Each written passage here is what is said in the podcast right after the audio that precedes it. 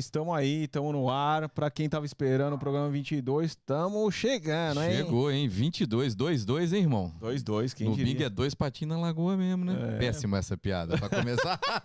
que bosta! que ridículo, né, cara? Ridículo. Ainda mais hoje, nosso convidado, com todo o garbo e elegância, né? Com... né, Deixa ele apresentar. Apresenta. Não, e ele, e ele, e ele tá, sem, tá sem currículo, né? Um cara sem currículo. é. Ele vai contar um pouquinho da história dele. Acho que a primeira parte é só pra introduzir o currículo dele, né? É. Bom, hoje a gente tá recebendo aqui no Na Gringa um convidado super especial, Peter, um consultor de mente, um fan center. Olha, rapaz, aí Fenômeno. sim. Aí sim. Boa noite, Peter. Muito obrigado pela presença. Obrigado a vocês. Desculpa um pouco o atraso aí que a gente teve hoje, né? Alguns percalços Faz no início. parte. Mas obrigado pela honra de a honra que você nos dá de participar do programa. Muito obrigado mesmo, tá? Assim, é uma honra pra a- gente. Na verdade, a honra é, é, é mútua, é minha também, porque você.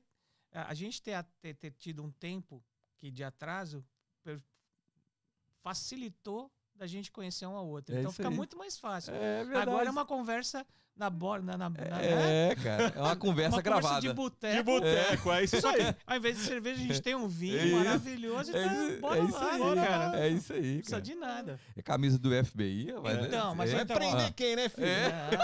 Não. Olha só, Federal Bureau, Bureau of Instigation. Porque o trabalho de um consultor é instigar a mente do seu cliente. Ah. Então, não é Federal Bureau of Investigation, é instigation. Eu vi Instigation, ela legal. de propósito. Que legal. É assim, consultor de mentes, posso perguntar essa é, primeiro, Vai Gão? em frente. É por que você se é, denomina um consultor de mentes? Olha só, ah, há bastante tempo atrás, quando eu cheguei aqui nos Estados Unidos, eu comecei ah, dentro da Disney a trabalhar, trabalhei ah, em várias áreas e comecei a fazer muito treinamento deles. E aí fui convidado a dar muitas palestras sobre Disney. E dentro dessas palestras, dentro dessas viagens, eu dei de cara com o coaching. Gostei, fui fazer coaching, essa coisa toda. Mas coaching virou carne de pescoço. Infelizmente, né, cara? Me desculpa, galera. Me desculpa. Não, na realidade eu concordo com você. Todo mundo hoje é coach, né, filho? Coach pra lá, é coach pra cá, eu sou coach do não sei o que lá, sou coach da, sou coach da puta que pariu. Todo mundo é Não, coach. eu não acho problema o cara ser Não, coach. é. Eu, acho, eu só acho que. é, é, Virou moda. não, tem que ter um resultado Tem que ter um resultado. an- né, é, regresso para ele poder aplicar em mais pessoas. Tipo, algo que transformou a minha vida, Uhum. agora eu quero que, quero que através de mim transforme vida de pessoas. É isso que a gente não encontra na maioria hoje, né, dos coaches. O que acontece é que Ou- um coach, um cara faz, uma, faz uma, um fim de semana, sai com um, um- um diplominha de fim de semana e acha que ele é coach. e aí, cara, o problema do coaching, e aí foi. de- Depois eu vou, vou falar só para dar liga, porque, porque eu passei para a parte de neurociência. O, o que o coach faz é te fazer sentir tão miserável, a palavra é miserável, tanta dor de estar nesse momento que você está, que o teu a tua cabeça fala, o teu cérebro fala, não quero mais. Nosso cérebro é programado para fugir da dor e correr para o prazer. Então, o que, que o coach tem que fazer nesse momento? Ele tem que apresentar o teu cenário. Ele te apresentou o teu cenário agora sendo você sendo, perdão meu francês, uma bosta. Aí ele tem que apresentar o cenário de você sendo a última Coca-Cola do deserto. O cara que você quer ser. A maior parte dos coaches de fim de semana não sabe fazer isso. E o problema vai muito além. Porque quando você leva uma pessoa a se sentir miserável e você não sabe tirar ela de lá, você causou depressão. E depressão em nível 3, eu trabalhei aqui nos Estados Unidos para o Brasil online, para CVV, Centro de Valorização da Vida, pessoal que pensa em se matar. Leva a tendências suicidas. Então, se você não sabe tirar o teu cliente que você pôs lá na merda para uma situação boa, você criou um potencial suicida. Olha a responsabilidade. Olha a responsabilidade do coach. Eu não queria essa responsabilidade. E aí eu bati com um artigo, viajando para o Brasil, ia fazer uma, uma, uma palestra para Pearson do Brasil. Bati com um artigo de um cara chamado Leonard Milodinov, que tem um livro chamado Subliminar, e que começava a falar sobre como é que o cérebro da gente funciona. Então, por que, que eu sou um consultor de mentes? Porque, na verdade, você não vende produto, você não vende serviço, você vende a melhor versão do teu cliente. E para isso você tem que entender a mente dele, o cérebro dele, como funciona. Você tem que saber entrevistar o cérebro do teu cliente para que você saiba o que ele não sabe. Ele acha que ele veio comprar uma camisa, ele não veio, ele veio comprar ele numa festa usando essa camisa, se sentindo a million dollar person. Se você faz ele se sentir um cara de um milhão de dólares na loja, ele leva a camisa, calça, cinto, sapato e leva mais umas duas camisas just in case. Por isso você tem que saber fazer, entender a mente do teu cliente. E para entender a mente do teu cliente, você tem que entender a tua. Todo mundo gosta de comprar, né? A gente, os homens acham que falam, A não, eu não gosto, eu não gosto de comprar, é só só mulher que gosta. Só que quando a gente vai comprar, a gente acaba com o orçamento. Total. É? Já vai para Ferrari, Total. né? Descontrole, é A, descontrole. a- a mulher vai para Ferrari e a gente vai para Ferrari. Não, Ainda, ainda mais Que aqui pior- que nesse país, no meio né? campo, né? Aqui é perigoso pra nós, né? Você vai com uma criança no shopping center, cara, e aí o cara, ela, ela fala, pai, mãe, posso comprar alguma coisa? Alguma coisa. Ela não sabe o que ela quer comprar. A gente sabe que comprar é uma coisa que é legal pra gente. Por quê? Porque libera uma coisa chamada dopamina. Dopamina é a droga preditora do- da, da alegria, do prazer. E a gente é viciado, a gente fica viciado em dopamina. Por isso que as pessoas se viciam em jogo, se viciam em drogas, se viciam em sexo. Tudo que é prazer, tudo que é antecipação de prazer. Então, você entendendo essas coisas que são particulares da neurociência e aplicar nos negócios, você tem uma vantagem, você está sem nada de braçada. Literalmente, cara. Olha só, rapaz. Hoje vai ser, hoje hoje vai vai ser ser top. top, cara. Ela- Ô, ô, Peter, conta um pouco da sua história no Brasil, porque a gente que teve o privilégio de, de ter um briefing né, seu escrito, a gente sabe que você é um cara que vem de, de várias outras grandes empresas do Brasil, criador de um monte de projeto. A gente queria saber um, um pouco sobre isso lá. Legal. Assim, eu comecei a minha, minha vida, entre aspas, profissional, querendo ser músico. Aí eu tinha. Eu queria cantar. Aí eu fui ter aula de canto com uma professora chamada Nancy Miranda. E quando ela virou para mim e falou: Agora você tem que ir pro coral, eu desapareci da aula dela. Falei, Ficar solfeiro, eu desapareci. Eu falei: Não, não é para mim. Aí eu comprei uma batera. Falei: Não, vou Porra, ser legal. baterista. Aí depois eu juntei as duas coisas e comecei a tocar e cantar. E aí eu tava, eu acho que no quarto ano da faculdade, da FAP, de, eu tava, queria fazer cinema, porque o meu, minha barata é o seguinte: é a minha mãe, sabe aquele bobalhão, aquele sem cérebro? Era eu. A minha mãe quer que eu me forme, então eu vou dar o diploma para ela e não vou fazer nada, vou ser músico. Lei do engano, cara. Pra quem foi pra música na noite, pô, a gente, minha banda tocou no Persona não sei quanto tempo. O cara virava pra mim e falava: a gente fazia a quarta entrada. Em geral, são duas entradas a banda faz. A gente fazia a quarta. Porque todos os vampiros do Bexiga iam pro Persona às três horas da manhã, a gente tinha que fazer quarta entrada. A banda tava tão de- de- detonada que tinha que sentar no. Mãe, manja baixista sentado tocando baixo, guitarrista tocando. Na... E, e eu, eu encostado assim, tocando bateria. Mais ou menos por aí. Aí chegava o dono do cara, fala, o dono do bar falava: Bicho, bicho, hoje não tem muita grana, não veio muita gente. O bar cheio, cara. Falava, meu, eu não sei se eu fumei uma coisa muito estranha ou se foi ele, cara. Porque, porra, que isso? Cara- Como não tá cheio? É, doída, a noite é doída. E, e aí eu falei, quer saber de uma coisa? Desencanei disso, porque eu já estava trabalhando em televisão como estagiário, depois foi evoluindo, eu consegui me fazer em televisão, gostei. Porque assim, quando eu vi que não deu certo música, eu falei, vamos levar a sério alguma coisa? Vamos. Cinema não dá grana no Brasil. Então vamos pular para o outro lado que é televisão. E comecei a levar a sério, e graças a Deus a FAAP, na época, não sei se ainda é hoje, a Fundação Amando Alves Penteado, ela era um celeiro de estagiários para TV Cultura. E eu fui para lá e comecei a me dar bem. Então chegou um ponto que música para mim era assim, eu chegava no Persona, que era o nome do bar, falava pro cara, eu quero uma garrafa de uísque por mês. O resto com a banda você se acerta. o que cada um quiser. Eu já não tocava mais por grana, não, não ia valer a pena. E, o, E na TV, qual que era a função? e na TV eu comecei. Bom, eu comecei lá embaixo, comecei como assistente de produção. Ah, legal. assistente de produção do, do, do Variedades. Variedades eram eram programas das 7 horas da noite gravados no Teatro Franco Zampari ao vivo. Cara, é muito legal porque você errou ao vivo, meu nego. Não volta. Eu fazia um programa, fazia o, o Quem Sabe Sabe, que era um programa de perguntas, depois fazia um programa de música clássica chamado Alegro, e no sábado era o meu prazer, que era o Enigma. O Enigma é um, um programa de perguntas e respostas é, meio que baseado no, no, no, Egito Antigo. E eu ficava com a parte de, de áudio. Então, cada coisinha que o cara pegava tinha que ter um som fazia pum, plá, pum. Eu tinha uma fita cassete, manja aquelas fitas de rolo, que eu tinha que rodar pra frente, pra trás, pra frente, pra trás, pra frente, pra trás. E, o, e, e o diretor gritando na minha orelha, faz, cara, põe essa porra, não dá. então, assim, é, é, é, ou você desiste naquela hora, ou você fica. Eu fiquei, cara, foram 20 anos de televisão muito legais, que eu fiz um pouco de tudo. Teria continuado aqui nos Estados Unidos, mas a gente não tem que ir aqui, ou seja, quem indicou.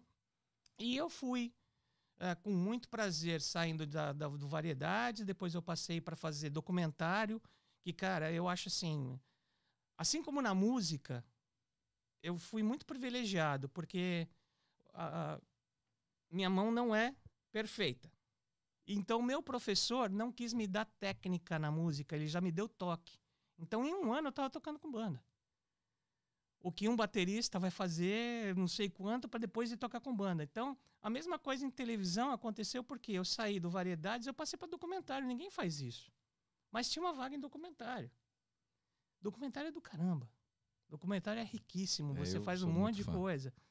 E aí, gravando músicas que eu adorava música, antes de existir MTV, antes de existir Gastão, Gastão era meu amigo pessoal. Gastão, a gente Lembro colocou demais, ele. Cara. A gente colocou ele no, no, no, no, no acho que foi no Radar Tantan para fazer o teste da MTV. Ele não sabia o que ele estava indo fazer. Vai lá, Gastão, vai lá, Gastão. Quando ele viu o cara estava fazendo, virou MVJ. Gastão foi minha infância. A gente fazia esse papo entre a gente. A gente comprava umas pop rock no, no, no, lá no centro da cidade, umas revistas alemãs, Ninguém entendia alemão. Mas via as figuras e falava, nossa, o cara do Scorpion saiu, foi para cá. Esse papo é papo MTV. Sim. E a gente já fazia isso há muito tempo. Então, eu adorava música. E aí tinha uma ilha de edição para gravar música. E todos os programas da TV Cultura tinham que gravar música lá. Inclusive o programa que eu adorava chamado Vitória. O primeiro programa de esportes radicais da televisão brasileira. O chefe do Vitória em geral, ia gravar antes ou depois de mim. E a gente ficava trocando ideia. Long story short, acabei fazendo parte do Vitória. Do Vitória, pulei para a ESPN Brasil quando ela abriu. Olha. Então, assim, a gente usava o equipamento da MTV, porque era tudo TVA, né? Olha. TVA abriu. E a gente trabalhava com, com. Cara, uma das coisas mais engraçadas que aconteceu comigo, eu fui gravar um. Ele era um adestrador de cães, mas ele tinha um leão e um tigre branco. Meu Deus. E o leão, cara, era muito legal. A gente, ele estava num, num, lugar preso no meio de um campo de futebol. Aí tinha o, o câmera chamava Dragão. Imagina o porte o do cara, do né? Dragão. O dragão, Gigante. o dragão, né? Tô, tô me achando, né? O Tássio tá se achando. Cara, a hora que soltaram o leão e ficamos nós no meio da, da cena lá olhando, o leão olhando pra gente, o dragão virou, sei lá, cara, virou. a mosquito! Virou ameba, cara. Ele falou: dá pra tirar esse leão? Dá pra fazer alguma coisa? falei, cara, fica frio aí. O cara tá olhando Só pra mim. Só não movimenta muito. É, o, o, cara tá olhando pra mim, tá olhando pra você. Isso é uma das coisas divertidas que acontecem. Então, televisão para mim foi muito legal. E eu tive também o prazer de fazer o primeiro evento, o primeiro X Games, que chamou Fera Brasil, Olha. no Shopping Eldorado. É, eu juntei o pessoal Não, da não Pinheiros, é, foi? É, é, eu chamei o pessoal da Coque Tavares. Eles fizeram toda a logística. Eu chamei o Jorginho o Rotatori, que para fazer a parte do, do, do, das pistas do, do half pipe, da, da pista de, de, de, street. Chamei uma pessoa via Renata Falzoni. Porque quando, só voltando um pouquinho antes, eu fui, eu fui cobrir o primeiro X Games nos Estados Unidos, o segundo e o terceiro. E quando eu voltei a primeira vez, eu vi que o americano usava muito o atleta para ser comentarista. Então eu já cheguei para o meu chefe, que eu era o, o coordenador de produção do, do, núcleo, falei, cara, vamos chamar atleta para ser repórter com a gente. Eu chamei o Formiga. Formiga andava muito, hein? E ele chamou a Renata Falzoni, que é de bike e escalada. E a Renata arrumou a pessoa para fazer a, a parede de, de escalada. E, cara, foi muito legal. Foi uma. Até hoje a gente lembra com muito carinho desse, desse, desse tipo de coisa. E é uma coisa que, assim, enche. Eu, eu cheguei aqui, televisão para mim era tudo.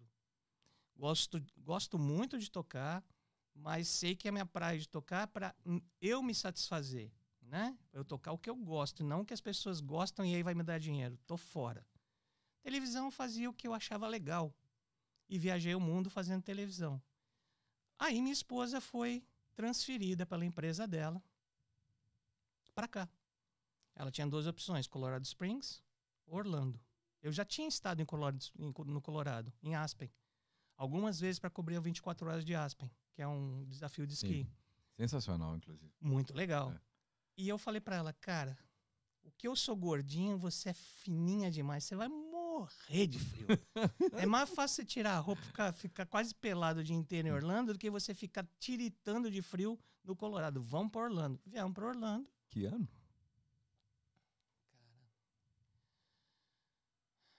A gente está 16 anos aqui. 16, é? é? Meu Deus, cara. Então, foi Você chegou aqui, aqui, aqui, era tudo fazenda, né? É. Cara, o Windermere não existia. O Windermere não existia. Não existia? Não, não existia. O lugar não. que eu moro, não. o lugar que eu moro, que é Waterford Lakes, era só aras e um montão de fazenda também.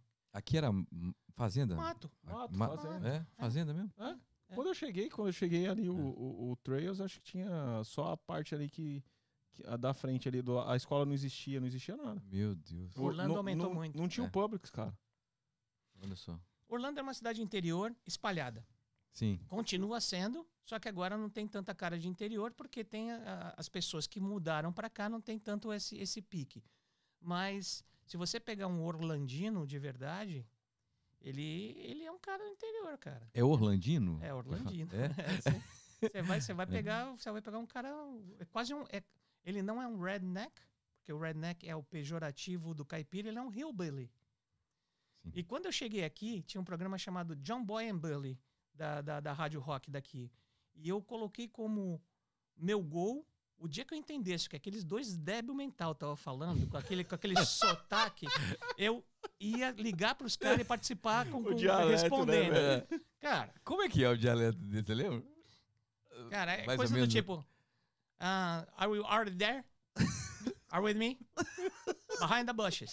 Yeah. Cara, é muita coisa, muita coisa muito, muito rápida. Muito rápido. E o que eu ficava meio zoado. E olha que eu já tinha tido no estado nos Estados Unidos um monte de vezes e falado, eu era o produtor da, da, da galera. Então, assim, mas nada te prepara para o sotaque do interior do sulista. All. Hi, you all. All. O americano, ele, ele, é. ele, ele encurta tudo. Eles falam o que eles chamam de liaison, né? Então, assim, eu, eu sabia de alguma coisa por causa da música. Sim. Por quê? Whole Lotta Love. Hum. Led Zeppelin. Whole Lot of Love. Ele fala, what a whole lot of love.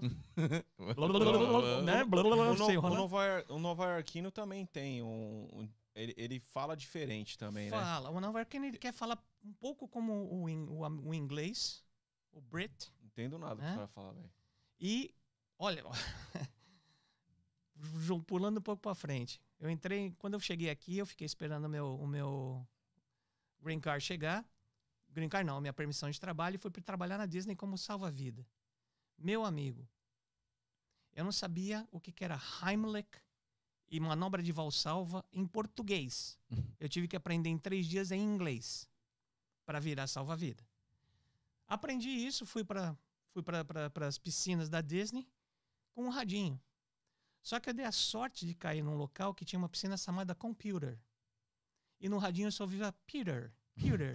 Eu falei, para de me chamar, porra, não é possível. Eu não entendo nada que estão falando. Cara, foi assim. E quando chegava um, um, um inglês ou um African American, o African American ele fala cantando. É difícil pra caramba. O inglês é pior. O inglês chegava para mim e falava, Where's the pole?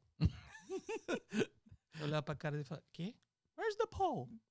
Cara, o cara me perguntando onde tá o pool, pô, a piscina, você tá dentro dela, idiota. Tava tá querendo a bola, ball. Ah. Where's the loom dry?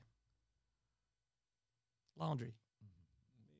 Meu Deus, exatamente. E aí você vai se adaptando. Essas coisas vão te forjando e você vai tendo histórias para contar na vida, né? Mas eu passei 10 anos aqui na Disney, trabalhei em todas essas capacidades, inclusive é, embaixador de celebração, que foi muito legal, porque aí eu peguei a parte executiva da Disney. Cheguei a, a, a participar do Good Morning America, quando na, a celebração foi o Year of a Million Dreams, fui entrevistado. Então, para tudo isso, você precisa ter preparação.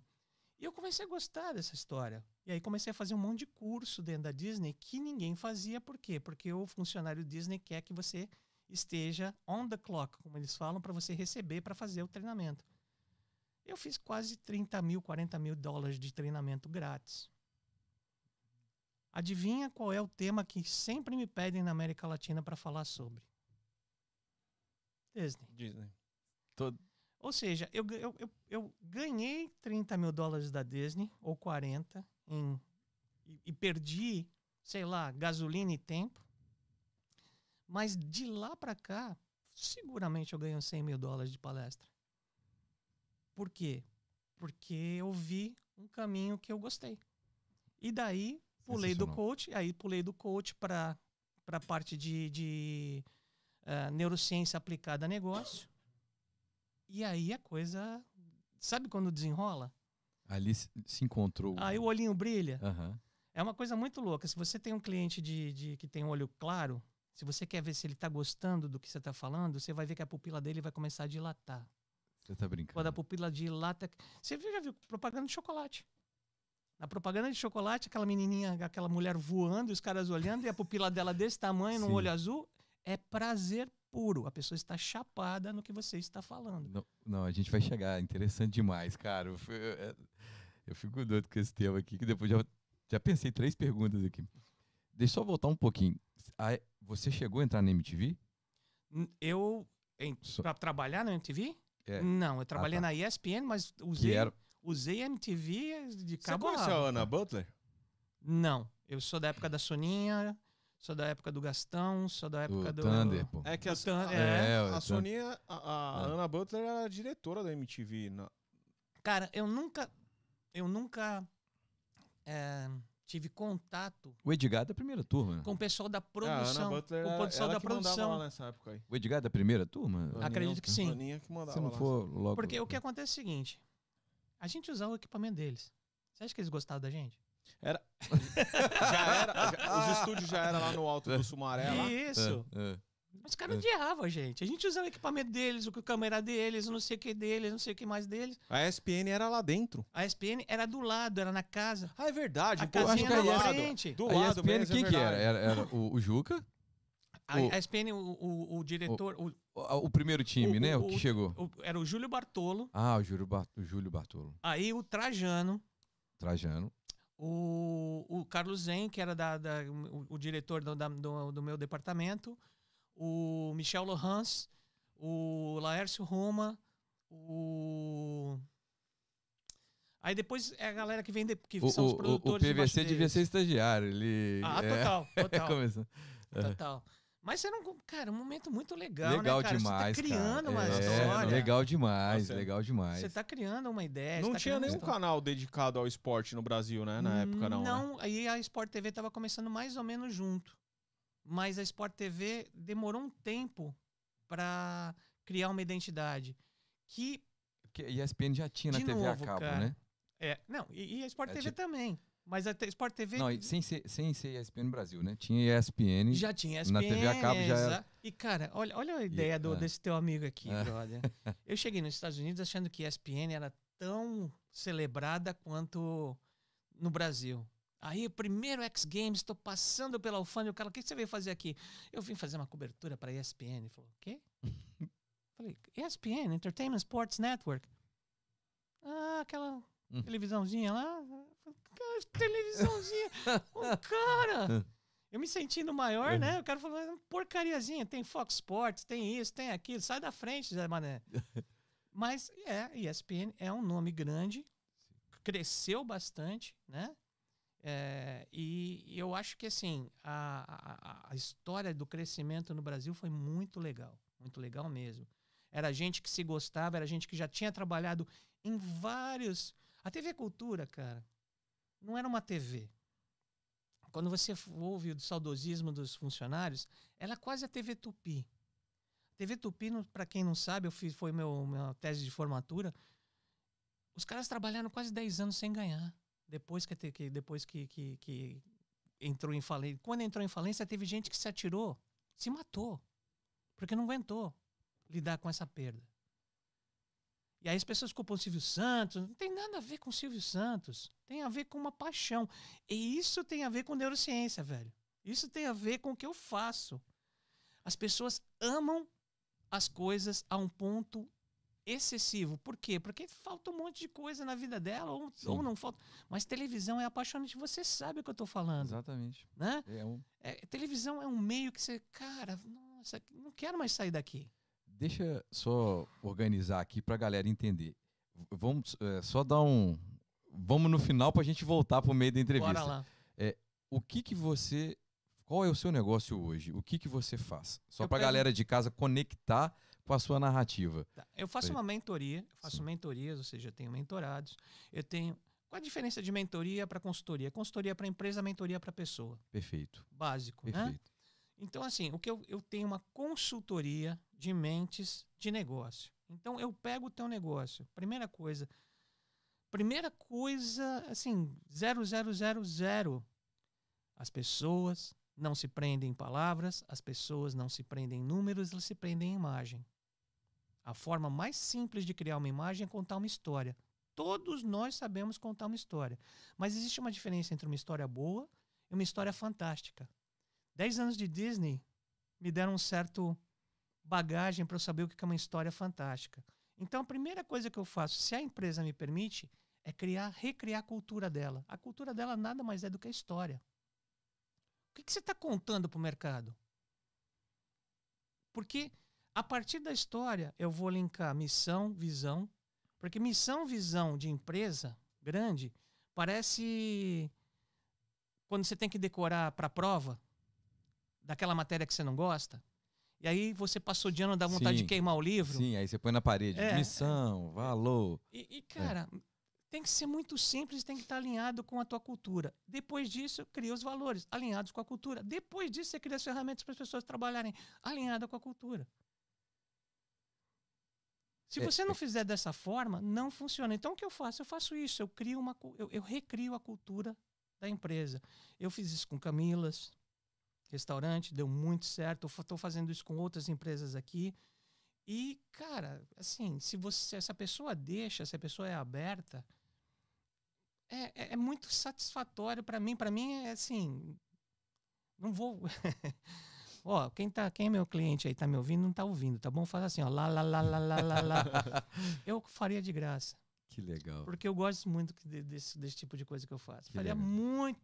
Quando eu vejo que dá certo, então, aí meu olhinho, minha pupila faz assim, puf, né?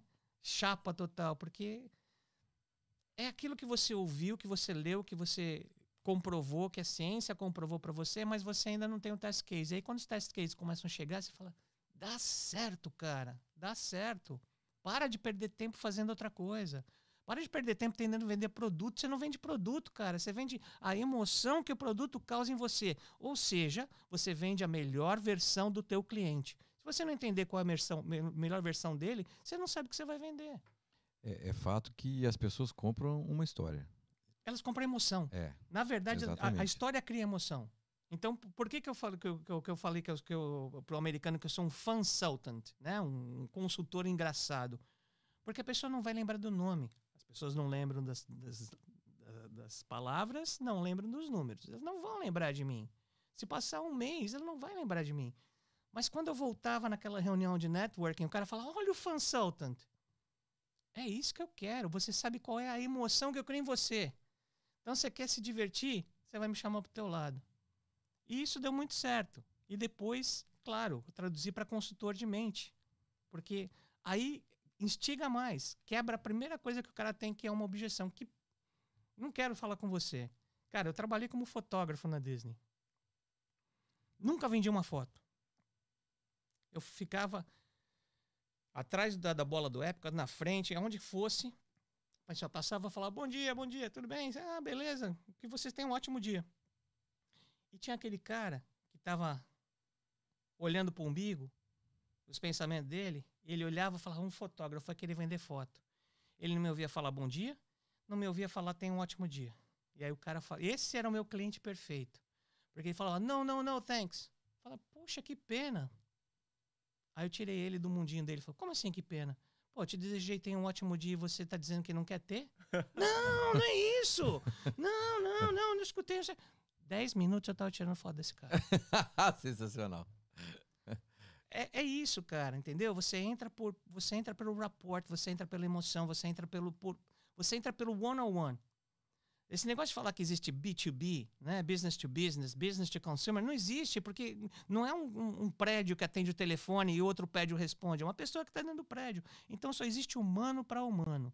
Se você não entende, Simon Sinek, se você, os negócios são feitos por pessoas, 100% dos seus clientes são pessoas, se você não entende pessoas, você não devia ter negócio. Você então você humaniza o negócio. Você você vê, você estuda a empresa, vê qual que é o nicho de mercado da empresa, estrutura. Eu crio uma a, história para ela. É, estrutura a, o que, que vai ser passado para os clientes e direciona todos os envolvidos dentro da empresa. Então, é, começa no dono e parte para todo mundo que está embaixo dele. É isso daí que você faz. Perfeito. Para atender atendimento do cliente, para ter o resultado final, que é a venda do produto ou a prestação de serviço que ele faz. É isso, é, é essa a grande história, né? Isso, isso é o que o teu córtex está te falando, o teu racional. Sim. O que eu te falo não, eu crio uma cultura para que você venda muito mais.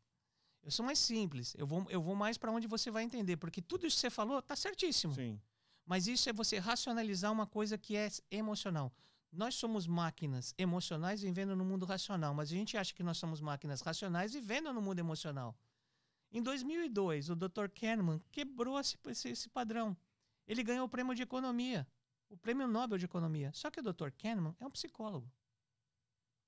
Ele lançou o livro mais rápido e mais e, e, e, rápido e devagar. Como é que um psicólogo ganha um prêmio de economia? Pô, simplificando. Não, ele simplesmente quebrou essa história de que existe o homos econômicos. Aquele cara que sabe tudo que ele está fazendo, aquele cara que sabe todos os passos que ele está dando. Nós somos previsivelmente irracionais. Outro livro de Dan Ariely. Sugiro que, que, que leiam. Nós somos. A, a nós, 95% da nossa tomada de decisão é subconsciente. Quantos sentidos nós temos? Cinco. 26 provados. 26 provados em white paper e 32 que a gente vai chegar. 30, 32? Isso. Só que esses, todos os outros são subsentidos e eles são subliminares. Você é invadido por 11 milhões de bits de informação a cada segundo. Você só vai ficar com aquela que te interessa, porque o teu racional só consegue absorver 40 a 50 bits. Todo o resto é absorvido pelo teu subliminar, pelo por esse, todos esses outros sentidos. O que você não utilizar é deletado porque teu cérebro é um gastão de energia, ele gasta 20% da energia do corpo. Então, teu cérebro é uma máquina de decidir. Vou prestar atenção no que esse Zé Mané tá falando? Espero que você esteja prestando atenção aí, galera. Porque se eu, não, se, se, se eu chegar num ponto em que não me interessa mais, eu vou começar a pensar em outra coisa. Eu não quero mais gastar energia com você no que você está falando. Então, quanto mais simples você passar informação para a pessoa, mais o cérebro dela vai gostar. Por que, que os livros Sete Passos para o Sucesso, 15 Maneiras de Fazer a Pessoa Te Amar, 20 gatilhos mentais que vão fazer não sei o que. Vende. Para quem que esse livro deixa rico? Quem escreveu? Nem, ninguém mais. Mas o cérebro compra por quê? Porque ele está vendo uma forma de economizar energia para conquistar uma informação que ele acha que é importante para ele. É uma grande uma mentira? É.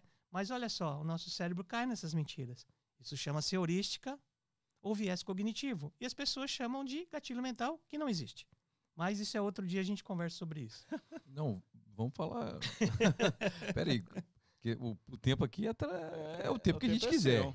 É, por que, que gatilho mental não existe? Porque não existe uma coisa que é igual para todo mundo. Gatilho mental pressupõe que se eu usar uma técnica, técnica da escassez, compre agora nos próximos cinco minutos ou essa oferta vai embora. Se eu não tiver nenhuma intenção naquela oferta, eu só entrei para olhar de curioso, aquilo não vai fazer efeito nenhum em mim. Então, gatilho é uma coisa que tem que funcionar para todos. Não funciona. O ele só funciona. O gatilho só funciona em doença mental. Isso acontece porque você teve uma, um trauma do passado e toda vez que alguma coisa te chama a atenção daquilo, ela volta. Isso é para todas as pessoas que têm esse tipo de problema. Agora, para as pessoas comprarem e venderem, é mais. Isso aconteceu. Foi um livro que foi escrito que falava-se sobre eu não vou lembrar o nome do autor agora, mas ele falava sobre atalhos mentais. E aí um, um, um marqueteiro pegou e transformou a palavra atalho em gatilho, porque era mais palatável, porque as pessoas entendiam melhor o que, o que um gatilho. Não funciona assim, não adianta. Não, eu vou usar o gatilho da escassez, eu vou usar o gatilho do, do, do, da, da manada, eu vou usar o gatilho. Parabéns para você. Tomara que funcione para a maior parte dos seus clientes, mas para todos te garanto que não funciona. Tô começando, tô começando a pegar. E tem a ver a, a, a, sua a sua a neurociência que você usa tem a ver com neurolinguística? Tem a ver com PNL? PNL? Tem a ver com PNL num, num, numa capacidade menor do que o que a PNL te traz, tá? Porque assim, a PNL é, ela, ela vai trabalhar outras áreas que são sub-áreas do que a, a neuro, neurociência vai trazer. Uh, de novo, é, é simplificar a coisa. Você me contratou. Conta para mim tua história. Primeira coisa que eu vou falar. Aí eu vou pegar e escrever tua história. Aí eu vou apresentar tua história de novo sobre a minha versão. É como se fosse um ghostwriter, né? Você não sabe escrever livro, mas você colocou tudo da tua vida no papel. Aí você contrata um ghostwriter que vai formatar isso para você. Eu vou formatar sobre o ponto de vista da emoção.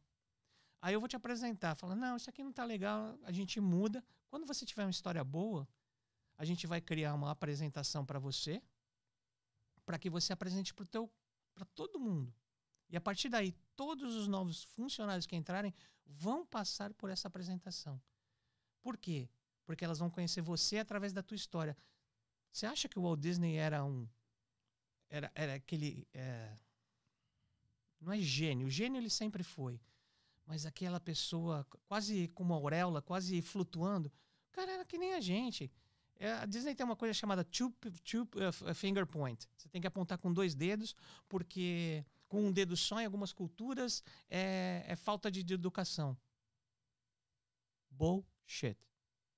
O Disney apontava com dois dedos porque ele sempre estava fumando. Tinha um cigarro no meio dos dedos. Essa é a verdade. Mas que, mas que história convence é. mais? Que história mais é, legal? É, cultural, né? Você vai falar para uma pessoa, é, você vai. vai, vai é, algumas leis da Disney. Make eye contact and smile. Conta uns segredinhos aí pra nós, vai. Make eye contact and smile. Olhe no olho e sorria. Vocês já tiveram no, no, na abertura do Magic Kingdom? Quando o parque abre? Já. É, é o estouro da manada, né? É. É o estouro, cara, é a praça de touros, estouro vindo atrás de você. Você tá mais perdido que cachorro caindo na mudança. Aí um cara olha, um funcionário olha para você, olha no teu olho e sorri. Ele te põe, te tira do éter e te põe na Main Street USA com um gesto. Você acha que a Disney fala Make eye contact and smile, que você vai causar esse efeito no cliente? Não, não fala. Só fala make eye contact and smile. A Disney não tem funcionário. Tem ator, cast member. Você não é contratado por um RH, você passa por, uma, por um casting, que é uma coisa particular a filme. Você não usa um, um uniforme, você usa uma fantasia, um costume. Tudo é levado a um nível da, da, da história que eles criaram. E você faz parte da história, você é um personagem, você é um ator. Então aqui está teu script. Primeiro, abriu-se a cortina, chegaram as pessoas, olha nos olhos e sorria. Esse é, tua, esse é teu, teu, teu papel. Aí você. 100% dos funcionários é assim. É. Aí, se você fosse racionalizar, você ia falar: olha, você vai fazer isso por causa de. Não, eles só falam isso. Você é parte do show. E a sua parte é essa. Antes, antes de, da gente entrar no, no neuromarketing, que é um tema que eu acho que a gente tem que explorar aqui, que é sensacional, né? É, eu concordo, acho que com tudo até agora que, que Pode tem discordar, falado. Hum, porque o Não, grande eu tô é tentando, discordar. eu tô tentando, eu tô tentando discordar, mas não tô conseguindo. É muito Foi- racional, velho. É, E hoje, o que tá, tá afunilando mais, cada dia mais, né, no, no marketing digital em geral, no, no marketing em geral, que o, o storytelling realmente é, é a premissa hoje de um lançamento de um infoproduto. E eu entendo que quem faz isso realmente potencializa a venda. O storytelling com clareza é a perfeição para você poder abrir um pitch depois aí de três ou quatro dias de evento. O cara que está ali ele já está envolvido emocionalmente com a sua família, né? Então ele está ele ele tá ali no terceiro dia de evento esperando abrir o carrinho para poder te entregar o coração barra cartão, né? Exato. É isso. Storytelling com clareza é a fórmula que vem dando certo hoje. Só que é, tem um outro lado que a internet, ela nem sempre o melhor profissional vende mais, mas o melhor vendedor, né? E o melhor vendedor não necessariamente é o melhor profissional. Então, Heurística. isso é um isso é um perigo, né, que a gente tem que saber Uhum. então, quando você me fala da clareza, eu concordo. O storytelling realmente é a diferença hoje de um produto, de uma venda, né? Mas ela tem que vir com prova social, Concordo. né? Então, quando ela vem com prova social, então a fórmula hoje, storytelling, Mas Clareza. cuidado, cuidado com, com prova social, porque o que acontece é o seguinte: Aham. é heurística e, e viés cognitivo. Você já. Eu vou acreditar no que o Peter está falando, porque mais 50 pessoas que eu conheço acreditam. E ele acha que isso é prova social. Não, isso não é prova social. Isso é, uma, é um viés cognitivo. isso é um testemunho. Não, isso é um viés, viés cognitivo. E, e ele acredita no quê? Então, prova social é resultado. Exatamente. É isso. Exatamente. Falou isso. tudo. Então, eu até brinco lá na, na bio do Instagram, que, ah, na, na- bio do, do meu Instagram, que é o seguinte: é, a autoridade ela só vem com uma coisa: resultado. É Ponto. por, isso que, é por isso que o brasileiro tem tanto problema de entrar no mercado americano. O americano quer saber what's there for me. O É isso aí. que, que você tem pra mim? O que, que eu vou ganhar com você? É isso aí. É isso aí. Então, pode contar, pode ser amigo de qualquer um, pode falar que fez, pode falar que faz, pode falar que vai fazer. Então, não- eu não quero saber. Eu quero saber assim, o resultado prático que você já teve. Uhum. Beleza? Beleza. Agora me conta sua história. Perfeito. Agora que você contou a minha história, seja claro o que, que eu tô comprando e o que, que eu tô levando. Acabou. Acabou. Então, hoje eu vejo que está secando os marqueteiros de dois, três anos para cá, porque nasceu milhões de marqueteiros. Uhum. né? A gente que estudou, coitado, é, não usa, a gente é perseguido. Eu, eu sou perseguido do mercado que eu trabalho, porque eu estudei há 11 anos atrás e não se usa mais nada, né?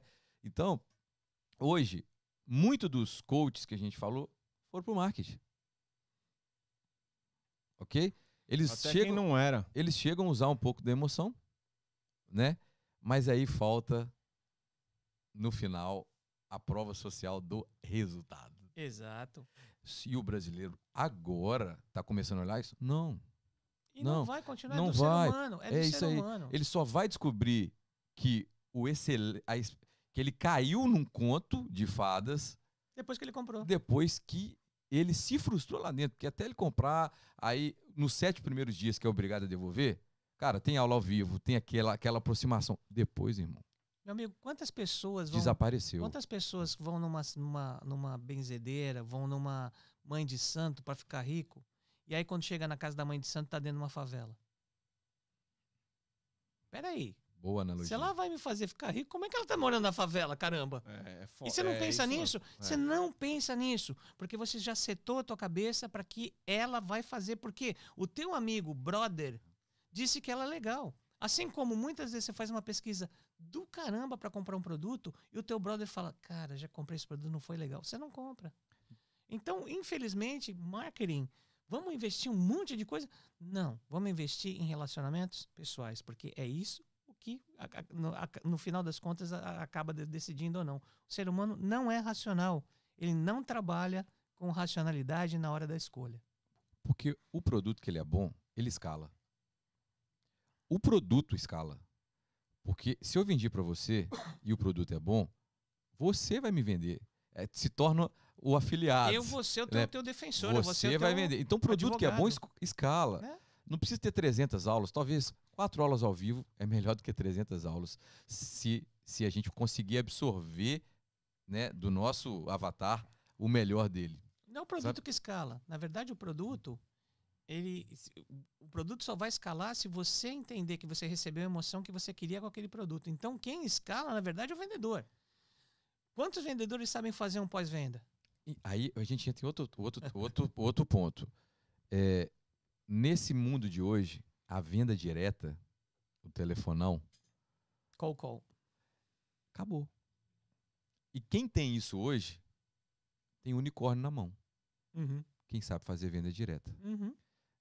Então, o que, que eu entendo hoje? Que quem tem o digital bem feito, mais a venda direta, que ninguém tem, nem os grandes players, terá um desenvolvimento a, a curto prazo nesse mercado. A Disney, você Sim. vem, você vem para Orlando ou você vem para Disney? Vem pra Disney. Pronto. É isso aí, Tá? cara. Esse é o grande player. A, a a Disney manipula a mente das pessoas? A é Disney isso? desde a palavra manipular é meio complicada. A É que eu Disney sou meio grosseiro, né? Mas... Não, não, não. A Disney entende. Manipular é só se a pessoa quiser ser manipulada. Você não manipula ninguém que não queira, que não esteja disposto a. Mas a Disney, desde 1980, contratou um laboratório no Texas para trabalhar microexpressão facial. Por exemplo, o cara que, que é o, o consultor do Divertidamente, é, ele criou um- um- uma ciência de microexpressões faciais e o que isso representa. E isso eles tra- traduziram para os filmes e para os desenhos.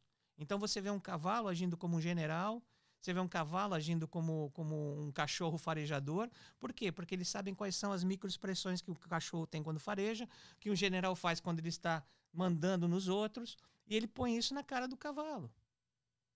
Então, isso a Disney faz e nada de braçada, nada de braçada. Mas o que ela faz de incrível, ela tem um ótimo pós-venda. Quando a gente vai comprar alguma coisa, a gente fica feliz que vai comprar. Só que depois que você comprou, a dopamina que você produziu acaba. Então você entra num período chamado depressão pós-compra. Existe depressão pós-parto, existe depressão pós-compra. Pós-bolso, né?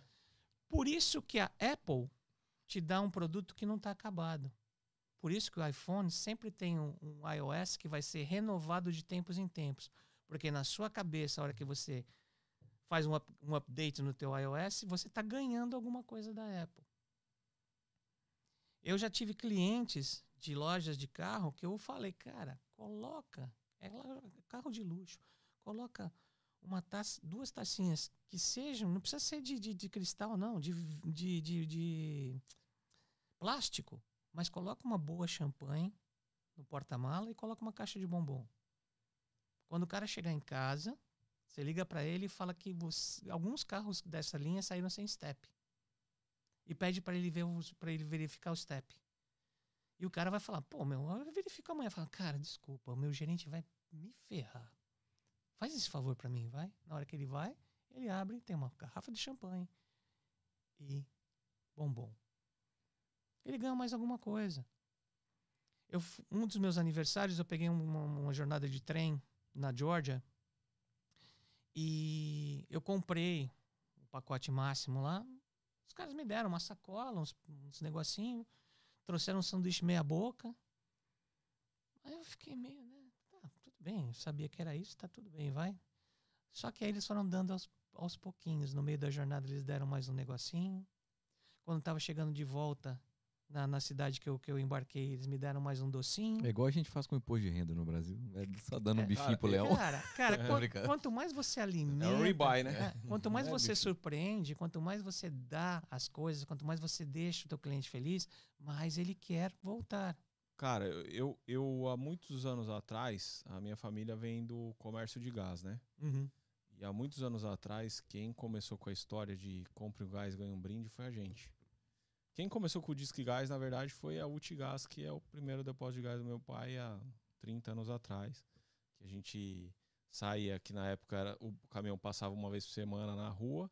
E aí meu pai falou: Meu, a gente precisa criar alguma coisa diferente. A gente foi lá na, na, na, na 25, comprou, é, não esqueço, calendáriozinho, fez um carimbo com o número do depósito de gás, é, disque gás, pum. E carimbou e mandou distribuir. O caminhão saía de manhã com, com 80 entregas e à tarde com 80 entregas. Era programada a entrega, até ficar dinâmica como ficou. E aí chegou um momento que a gente começou a discutir, pô, preço vai ficar dando toda hora preço, preço, preço que a gente precisa criar. Vamos. Valor. Vamos dar um, um brinde, né, pro cliente. Aí que a gente fez? Foi lá na, na, na, no Braz, comprava de 10 mil pano de prato, estampado com a marca da empresa, e dava o brinde pro cliente. E aí foi indo, aí passou para balde, aí passou para outra coisa e tal. Hoje, na minha Property Manager, o dono, né, que é meu cliente, que é o cara que deixa lá a casa, quando ele chega, ele tem se ele gosta de tomar o vinho, ele tem o vinho, tem a água, tem o bombom. Na hora que ele chega de presente para ele. Se gosta de tomar champanhe, eu compro uma Viveco, compro o que for. Mas você, você já sabe disso antecipadamente. É, então faz você, muitos então você fez isso. exatamente o que, eu, o que eu ensino. Você entrevistou o teu cliente. Sim. Quanto tempo demora para isso? Pô, você vai, ser, você vai vender uma casa. Você vai vender uma casa. Aquele cliente, né, chato. Quase ninguém tem cliente chato no mundo, né? Não senta sei esse, o que é isso. É, senta esse cara no meio da sala, abre as portas e manda eles fechar o olho e fala: o que é que você está vendo na casa dos seus sonhos? Muita luz. Você já sabe que dentro do seu portfólio você vai pegar casa com várias janelas. Que mais? Você está ouvindo algum barulho? Ah, estou ouvindo. Barulho de quê? De passarinho. Tem que ter árvore no fundo, porque passarinho gosta de árvore para pousar. Que mais? Estou ouvindo barulho de água. Ou um lago ou uma fonte. Cara, o cliente vai te dando. Você só dá a parte lúdica para ele. Ele vai te dando o caminho. Quantos brokers, quantos realtors não fazem isso? E quanto eles perdem de chance desse cara sair encantado falando, nossa, ele arrasa. Ele, cara, eu, eu falei não falei nada para ele. Falou, você falou tudo que eu precisava. Tudo. E aí eu já matei a charada. Você quer isso, isso, isso, isso. Aí eu vou ver teu budget. E aí eu vou te dizer o que dentro do teu budget você tem. E guess what? Se eu apresentar tudo que você quer, é capaz que você vá além do seu budget. É. Rapaz do céu. É, é porque você estica. Eu né, até pessoa? pensei na casa agora, ele falando. Você, você estica a pessoa aí, né? Então, vou te dar uma, uma dica Uhum. que, que não é de, de, de vender casa, é exatamente o contrário. Sabe uma das coisas que. Nós temos 85 mil pensamentos por dia. E o problema é que esses pensamentos a gente não consegue controlar. E muitos deles fazem mal. São autossabotadores, são pensamentos ruins. Como é que a gente consegue se livrar desse tipo de pensamento? Ou não dar. Não tem problema que o problema bata na sua porta, você só não precisa convidar ele para entrar. Né? E o que a gente faz é, ao pensar no problema, a gente convida ele para entrar. Então, o que eu falo para as pessoas, porque eu faço counseling também, eu falo, fecha teu olho, imagina a casa que você queria morar. Mas imagina tudo, é na Riviera Francesa, é nas Ilhas Gregas, tem todos os requintes maiores do mundo, tem todos os eletroeletrônicos show, tem o que você quer, tem a comida que você quer na geladeira. Agora imagina que tem um monte de homeless, um monte de gente querendo detonar sua casa, batendo na sua porta. Você vai convidar esses caras para entrar e detonar sua casa? Esses são os seus pensamentos negativos. Se você começar a fazer essa coisa lúdica de pensar toda vez que vem um pensamento negativo, ah, lá vem um homeless bater na minha porta, você não abre mais. Agora, se for o pensamento negativo, ele tem a força da informação. Você Sim. tem que se livrar disso. Eu, eu, eu tenho TDAH e o Venvance já me acompanha há alguns anos. Mas em momentos estratégicos, assim, Uhum. eu consegui eh, dosar. E eu escutei um amigo meu falando que ele tinha um, todo dia uma ideia maravilhosa que ia destruir ele, sabe? E eu peguei isso no dia, falei, né, eu também tenho todo dia uma grande ideia que vai acabar com tudo que eu estou fazendo no momento, sabe? E hoje eu consigo policiar o meu processo criativo, Fantástico. mas foi muito difícil. Ninguém disse, disse que seria É. fácil, né? Foi. Então, hoje, eu não sei o nome disso, mas eu consigo identificar todos os dias, praticamente, ideias que vão destruir o que eu estou executando agora ou o que eu estou tentando focar. Isso vale um mil- mais de um milhão de dólares. Muito mais. Muito mais. um Muito mais, muito mais. Só que eu faço 40 anos esse ano. Não tem dois, não tem três anos que eu estou nesse processo. Eu tenho 55, brother. É, Levei mais tempo que você. E tem gente que É. tem mais, mais, mais idade que eu e nunca chegou lá. então eu consegui é, comigo mesmo é, burlar o Vevan, Exato. sabe, cara? Falar, cara, não preciso É, de você. É isso aí. Não preciso de você. É isso eu aí. adoro o Vivanço. É porque é, e, e- e é nítido, né? A oxigenação no córtex ela é diferente. Então, assim, sempre, sempre a gente tá no processo criativo e a gente tem que fazer e a gente já executa e então assim, cara, eu, eu parei, eu não, eu, eu, eu falei para mim mesmo, eu não, eu não aguento mais esse, é, não vai me ganhar mais. Por que, que, as, que Tá. as, as, as religiões falam para você rezar? Vamos estudar isso sobre, vamos pensar nisso sobre o ponto de vista neurológico. Quando você faz uma oração, você dá, você interrompe o fluxo de pensamentos frenéticos que estão na sua cabeça, porque você tem que pensar no que você está falando ou no que você está orando. Isso já é positivo, porque você recicla.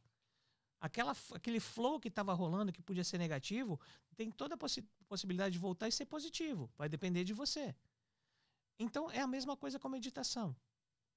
Escolhe um tempinho para dar uma parada, parar o fluxo louco de, de pensamento na tua cabeça para que você saia melhor disso. O que eu faço todo dia de manhã? Dizem que hábito se cria em, sei lá, um mês, dois meses. Não. Hábito para começar a criar, vamos lá, um mês, um, dois meses, para ele começar a querer criar. E aí você vai alimentando. Quando você dorme, parece que passa uma descarga no teu cérebro. Toda aquele, aquela química que transfere informação de neurônio para axônio, faz a sinapse e tudo, vai embora, porque você está dormindo, teu corpo não precisa disso.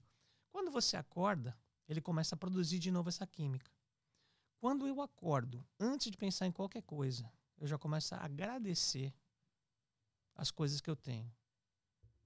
O meu colchão, meu travesseiro, minha esposa, minha casa, tenho água quente no chuveiro, tenho comida, na, tenho saúde, tenho religião, tenho família. E chega um momento em que eu não tenho mais, né? Acaba o nível de agradecimento. Mas o que você fez? Você deu uma ordem para o seu cérebro, porque qualquer pensamento é uma ordem que ele segue. Você deu uma ordem para procurar mais coisas na sua manhã para agradecer. E até alguma coisa mais forte chegar em você, o teu cérebro vai seguir essa ordem. Olha a bolha de energia. Né? Nós somos, no, no- no limite da física quântica, formados de átomos. Átomo é polarizado por energia. Olha a bolha de energia positiva que você põe em volta de você na hora que você acorda. Então, e outra coisa, foco é autodeletante. Como eu disse, a gente é invadido por tanta informação que a gente tem que decidir para onde eu vou olhar. Quando você começa a agradecer, você está dando uma ordem. Olhe para coisas que são que você possa agradecer. Muda tudo, cara. Muda tudo. Muda tudo. Eu tenho certeza. E olha que os pensamentos que eu, que eu, as ideias mirabolantes do dia a dia, as ideias bilionárias, acelerar, bilionárias nem, e nem é o dinheiro, ideias que possam fazer muita diferença e tal, é, são todas positivas. É pensamento positivo. Olha, olha, olha a dificuldade do TDAH. Pensamentos criativos, positivos que vão te destruir. É, eu costumo. Não é? Eu me, É brincadeira, não, ninguém entende, né? eu me policio sempre no, no sentido assim: todo mundo tem aquele pensamento que é. Todo mundo fala, ah, pô, você tem pensamento ruim? Tem, tem sim. Só que de toda, toda coisa que, que passa na minha vida de uma forma ruim, ou que é uma coisa ruim, eu tento ver o lado positivo Você ressignifica. é, ressignifico para mim não ficar com aquele peso, né? Como como a gente diz, o perdão não é para os outros, é para mim, né? Então eu sempre vejo o lado positivo da coisa que talvez para a, a, minha esposa tem dificuldade com isso. Eu não tenho nenhuma, né? Pô, aconteceu isso, isso, isso. Ah, beleza. Eu tô aqui, tô inteiro, tô em pé.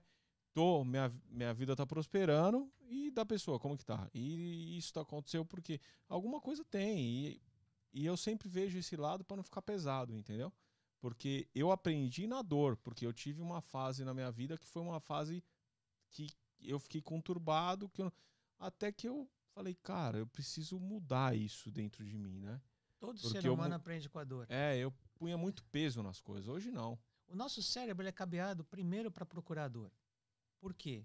Porque a arquitetura do nosso cérebro parou de evoluir há 100 mil anos atrás. Não o nosso cérebro, a arquitetura dele.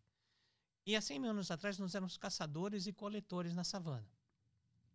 A gente precisava, tinha dois drives na vida: reproduzir e sobreviver.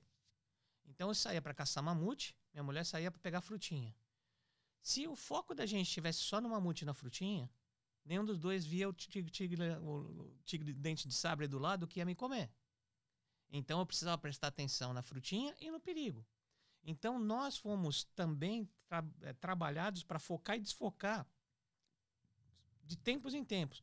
Ah, eu não consigo manter o foco. Nem você, nem ninguém. A não ser que você esteja gostando muito, nem você, nem ninguém. É parte da nossa evolução, parte da nossa cabeça. Então, a gente aprende pela dor, porque a dor ela é mais forte. O, a gente valoriza muito mais a perda do que o ganho.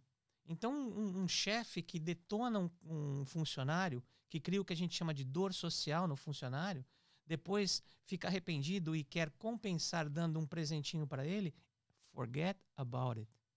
O presentinho não vai. Sana a dor que você causou. Porque o problema de uma dor social versus uma dor física, eu quebrei meu braço. Meu cérebro vai gastar energia pensando no meu braço até a hora que ele tá bom. A partir daí não vai mais. Meu cérebro vai gastar energia na dor social o tempo todo, enquanto eu não sanar essa dor. Então, você causou uma dor no teu funcionário, vai lá e resolve, meu querido, porque você está acabando com a parte de cognição dele, a parte de criatividade e a parte de go for it, de tomar decisão. Ele não consegue. Enquanto ele sente dor, o cérebro racional vai embora e entra o sistema reptiliano, que as pessoas chamam de cérebro, é um sistema. O reptiliano só tem dois drives: lutar ou fugir. Como você está dentro da empresa, você não vai lutar contra teu chefe, que você sabe que você leva pior. Então você vai tentar fugir. Para onde? Para qualquer canto onde doa menos. E aí você não está mais trabalhando. Você não está mais prestando atenção no que você deveria fazer. Você causou dor no seu funcionário, pelo amor de Deus. Volta e resolve isso. Com relação ao foco que você estava falando. É, você vê que eu, eu dou muita. Eu falo muita coisa que é racional, depois eu dou, eu conto uma história, porque que- você vai lembrar da história. Você não vai lembrar do que eu falei. É. Então, é, é uma coisa que eu já adquiri para mim, por As causa de para- As palestra. parábolas de Jesus também são Ah, ótimas. era né, cara? fantástico, Ele, parábola ele de era... talentos. Exatamente. Ele fazia, fazia exatamente isso, É as isso. pessoas não podiam entender. É isso aí. É não isso tava aí. como. É isso aí, cara. Steve Jobs falou uma coisa: foco não é dizer não para as coisas que você não quer. Foco é dizer não para as coisas maravilhosas que aparecem na tua frente, mas vão te tirar do teu destino. E aí tem uma história do Osho, que é um líder espiritual indiano, que ele ia no, no- nas, ele ia sempre num festival de rosas e sempre quem ganhava esse festival, o prêmio desse festival, era um general. E ele ficou, ficava intrigado. Aí, um, numa dessas vezes, ele falou: Eu vou seguir esse cara. Não é possível que um general que lida com morte, que lida com. consiga produzir uma flor tão bonita. E, para sorte dele, o jardim do general era aberto e ele encontrou o jardineiro. Falou: Ah, aí tá o cara, não é o general. Como é que você consegue todo ano a rosa mais bonita? Ele falou o seguinte: eu pego, eu olho para as rosas, já tenho uma noção, vejo que tem a capacidade de ser né, a mais vistosa, corto todos os outros, as outras rosas que estão nesse caule e deixo só ela. E aí ela cresce. É a mesma coisa com foco. Quando você pensar em foco, pensa em Windows versus Mac. Não seja um Windows, seja um Mac. O Mac só vai mandar memória para o que você está trabalhando naquele momento. O Windows manda para todas as janelas que estão abertas. E aí você não tem energia. O que a gente faz é gastar energia com um monte de coisa e aí o nosso foco fica para trás. Eu assisti uma, uma semana de palestra do Tony Robbins com Dean Grazioso. E o Dean começou falando uma coisa muito interessante. Você tem um produto? Tem. Você quer vender para todo mundo, né? Quero. Todo mundo. 7 bilhões de pessoas. Hum. Mas o meu produto, ele fala para pessoas assim: ok, vamos para um bilhão de pessoas. Hum. Mas o meu produto faz aqui. Vamos para 150 mil. Ele fala: stay on the dot. Ou seja, foque no seu nicho. Não abra muito. Se você abrir demais, você não consegue. Então é a mesma coisa com as ideias, né? Se elas abrirem, são ideias maravilhosas que passam na cabeça da gente, mas eu preciso ir lá. Quantas vezes você não está fazendo uma coisa e ela começou a ficar chatinha?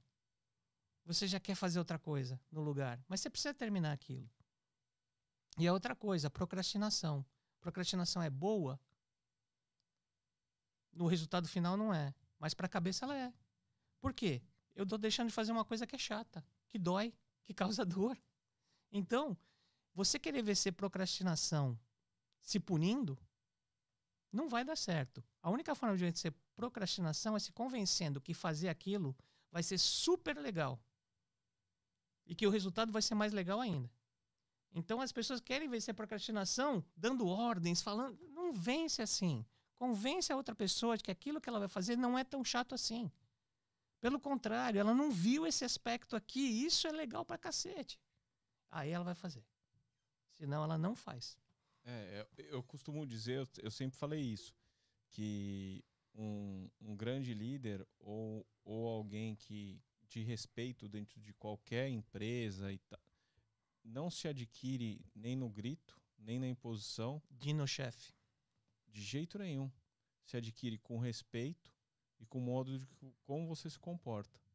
Né? Eu tive várias vezes problema em relação a isso com algumas pessoas que estavam comigo em alguns projetos. Meu, mas não me respeitam. Ué, mas você dá o respeito? Você se dá o respeito? Né? Eu, hoje mesmo eu tenho, eu tenho muita gente lá no Brasil, no, no mercado da música, que na época tinha 16 anos de idade, isso há 10 anos atrás, 15 anos de idade, 18 anos de idade, que sentava na minha mesa e eu dava atenção. E tratava com respeito, porque ele estava me falando coisa relevante, que ele estava me ensinando. E eu aprendendo, porque é uma troca de informação, que hoje são muito grandes e que me vê com, com os olhos diferente do que de, se eu impusesse se eu fosse aquele cara, uhum. não. É, entendeu? Então eu falo, eu falo isso muitas vezes. A pessoa, às vezes, ela quer o respeito, ela quer a, a, a situação de estar tá ali e ter aquilo para você, mas não é impondo, né? É mostrando que, que você realmente vale esse respeito, vale esse ponto, né? É diferente de, de, de, de se impor, de qualquer coisa assim. E você fazendo isso, você consegue fazer com que seu, seu colaborador, né, ele renda muito mais. Ele renda muito mais, porque não é uma imposição, não, é você mostrando para ele a importância de, da empresa, é, dando valor naquilo ali, ele abraçando aquilo ali como fosse dele. É, eu sou um grande privilegiado hoje porque eu tenho uma pessoa, uma colaboradora comigo, que é a Larissa, que ela tem mais amor na empresa do que a gente que é sócio. Entendeu? E foi. E, e, e, Ponto para vocês. Entendeu? E ela, pô, ela agarra com unhas e dentes, que às vezes eu olho assim e falo, cara, eu tenho muito orgulho, mas não foi imposto, não foi nada. Foi, a gente foi trabalhando isso daí junto e foi mostrando a, a, a importância da empresa, a importância do mercado e tal. E a gente está tendo. E a gente tem resultado com isso, entendeu? E sempre foi assim na minha vida.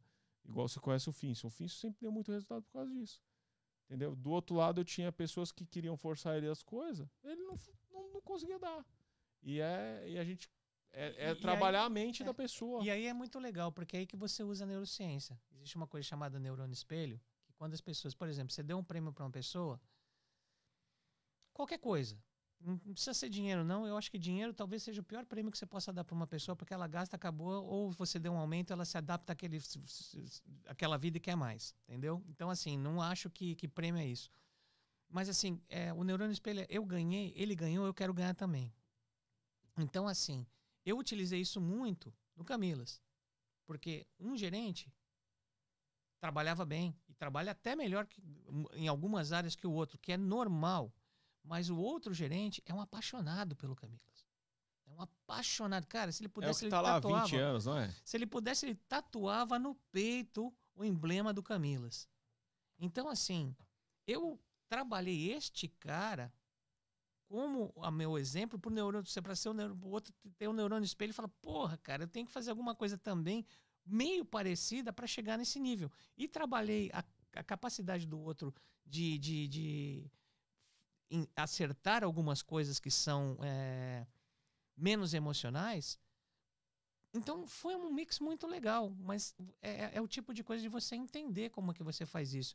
E, a, e, e- e, de novo, caráter não se contrata. Né? Desculpa, não se, não, não se fabrica. Você tem que contratar caráter e você vai trabalhar habilidade. Então, assim, se, se tem alguma peça aqui na tua, na tua empresa que você acha que o caráter é complicado, é melhor você deixar essa pessoa embora.